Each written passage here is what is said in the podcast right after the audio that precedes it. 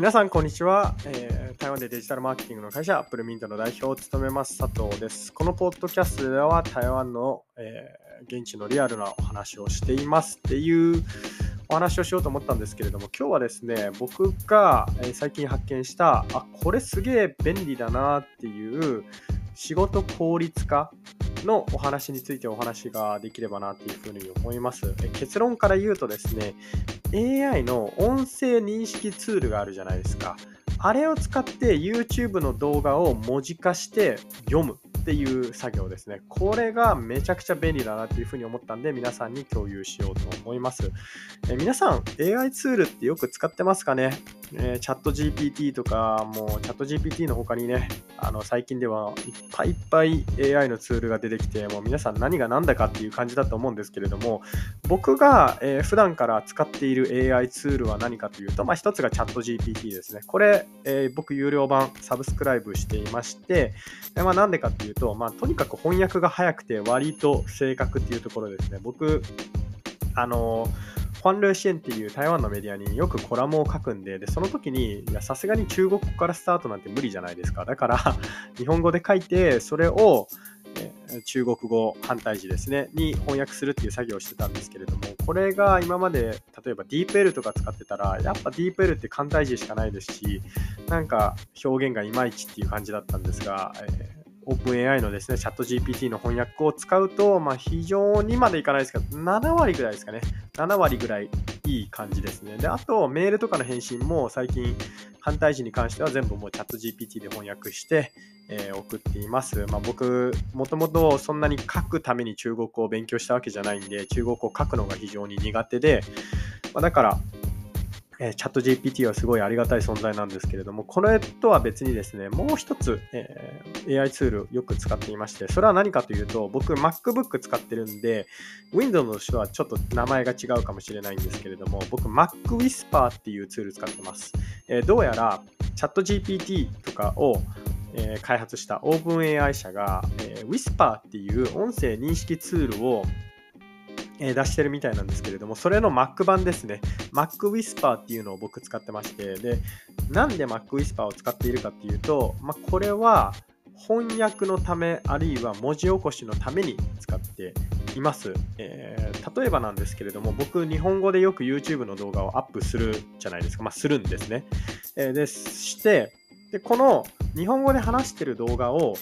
あ、中国語の字幕つけて台湾人向けにやりたいなって思うことたまにあるんですよ。で、その時にどうするかっていうと、えー動画の編集者からですね、こう、動画のローデータをいただきますと。で、そのデータを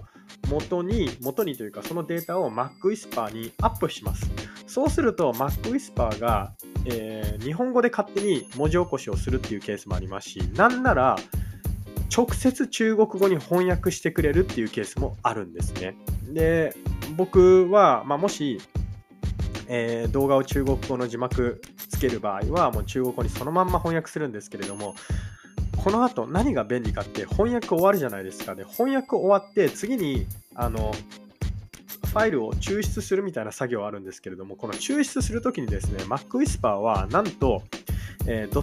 .srt っていうのかな？あるいは str ちょっとどっちか忘れたんですけれどもこの .srt ファイルっていうのは何かっていうと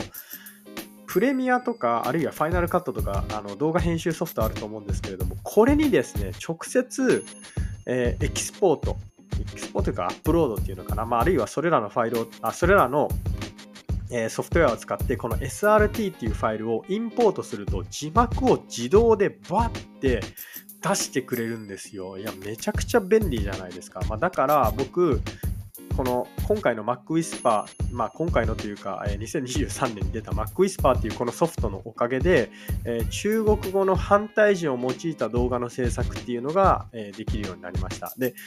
結論でもちょっとお話したんですけれども、今回はその、ね、動画編集のために、えー MacWhisper 使ってますっていうお話をしたいんじゃなくて、この MacWhisper っていうのが、えー文字起こしに非常に適していて、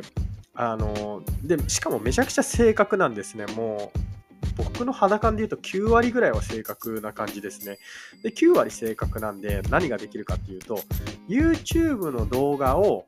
えー、文字化するっていうことですね。YouTube の動画ってなんだかんだ言って15分とかそうですね20分とかあるものって多いじゃないですか。特に教育系。で教育系ほど多分あの隙間時間とかで聞きたい